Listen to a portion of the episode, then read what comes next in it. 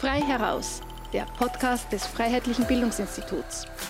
Die folgende Sendung wird in Kooperation mit der Wochenzeitung zur Zeit produziert. Es spricht Andreas Mölzer.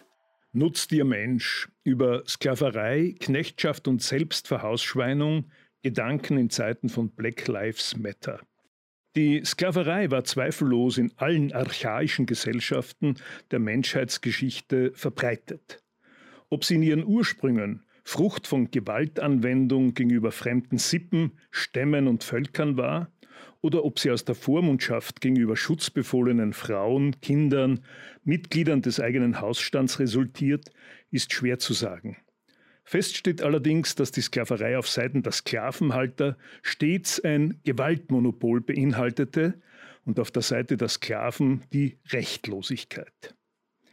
Einerseits bedeutete es die Gewalt über Leib, Leben und Arbeitskraft des Sklaven, andererseits das Ausgeliefertsein desselben gegenüber seinem Herrn. Ob der Sklavenhalter nunmehr ein gütiger Herr war, der weise, gütig und verständnisvoll über die ihm Unterworfenen regierte, oder ob er ein sadistischer Gewalttäter war, ändert nichts an dieser Tatsache. Der Wert des versklavten Menschen selbst als Arbeitskraft, als Sexualobjekt oder gar als Zuchttier für weitere Sklaven gehörten zum verfügbaren Vermögen des Sklavenhalters.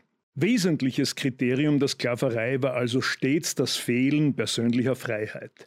Dabei allerdings gab es unterschiedlich in den jeweiligen Kulturen und Gesellschaften die verschiedensten Abstufungen dieser Unfreiheit vom totgeweihten Galeerensklaven und Sklavenarbeitern in den Goldminen der Antike über versklavte Insassinnen orientalischer Frauenhäuser bis hin zu den leibeigenen Bauern in den feudalen Gesellschaften des Abendlands und zu den Lohnsklaven der frühen Industrialisierung reichen diese Abstufungen.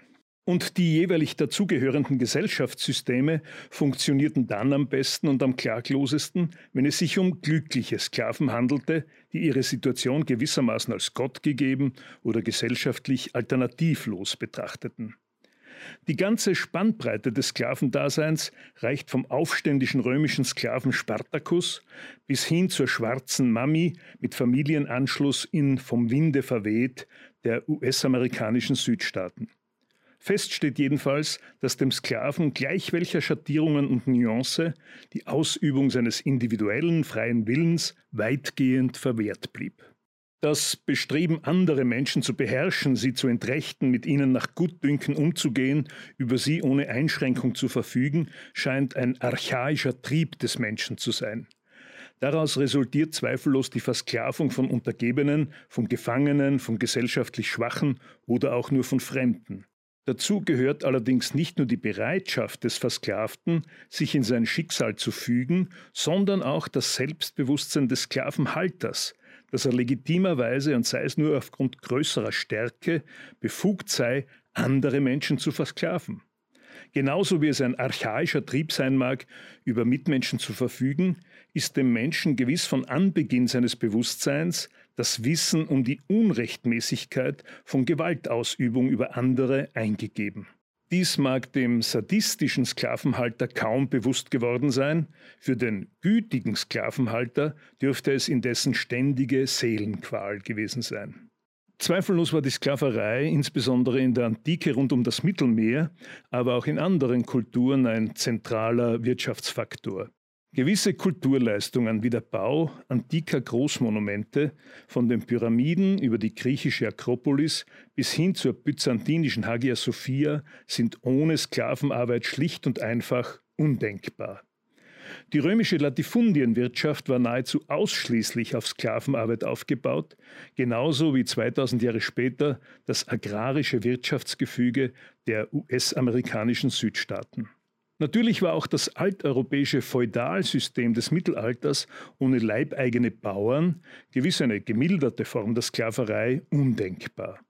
Wie weit die Lohnsklaven der frühen Industrialisierung mit Zwölf-Stunden-Tag und Kinderarbeit in Bergwerken und Eisenhütten vor ihrer Emanzipation durch Gewerkschaftsbewegung und Sozialdemokratie mit klassischen Sklaven gleichgesetzt werden können, ist nicht ganz einfach zu sagen.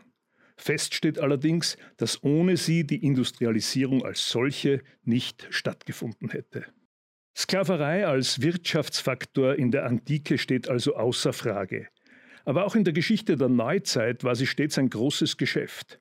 Mit dem Genozid an der indigenen Bevölkerung des neu entdeckten Amerikas und der vermeintlichen Notwendigkeit, Schwarzafrikaner in die neue Welt zu exportieren, tat sich bis hinein ins 19. Jahrhundert ein Geschäftsfeld auf, das beinahe schon globalisierte Dimensionen hatte.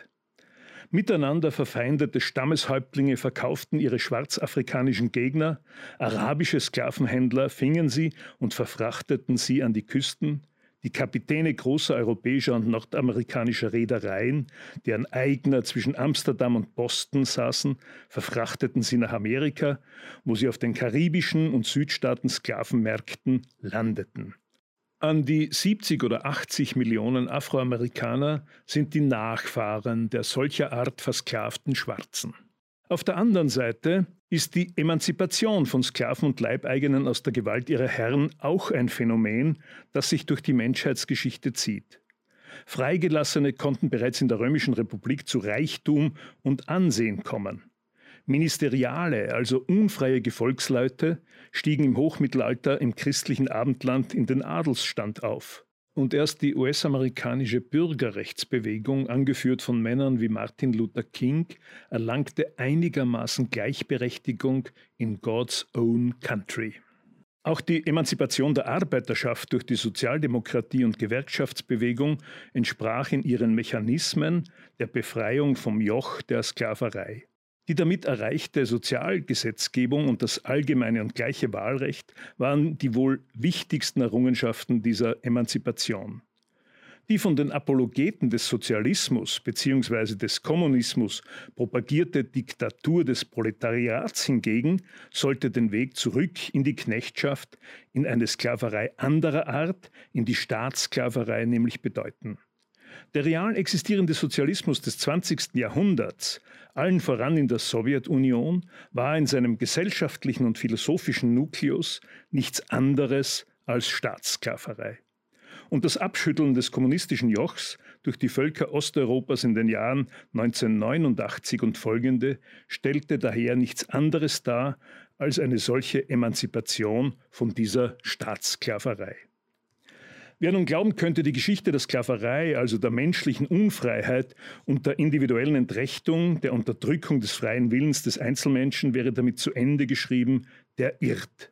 In der globalisierten Welt, in der die ach so liberalen Demokratien westlicher Prägung das gesellschaftspolitische Idealbild darstellen, sind es indessen Medienmanipulation und Meinungsmache durch die sogenannten sozialen Medien und das Internet, die die Menschen im politisch korrekten Sinne der eigenen Willensbildung und der freien Meinungsäußerung berauben.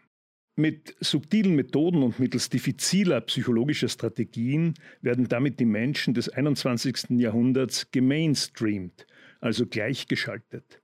Und dies betrifft vielleicht nicht einmal zuallererst das politische Verhalten, sondern vielmehr das ökonomische. Der Mensch des 21. Jahrhunderts befindet sich nämlich zuvorderst in einer Form von Konsumknechtschaft, in die er mittels Werbung und der Nutzung mathematischer Algorithmen hineingetrieben wird.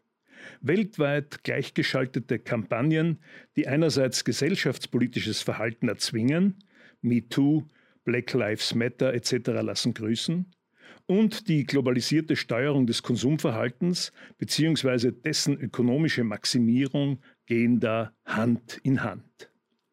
Nun könnte man meinen, dass es da vom Galeerensklaven über den leibeigenen Hintersassen und den schwarzen Baumwollpflücker in Louisiana bis herauf zum Industriearbeiter bis zum perfekt angepassten Konsumenten doch so etwas wie kulturelle Evolution gibt. Fest steht, dass die physische Gewalt geringer ist bzw. kaum mehr gegeben.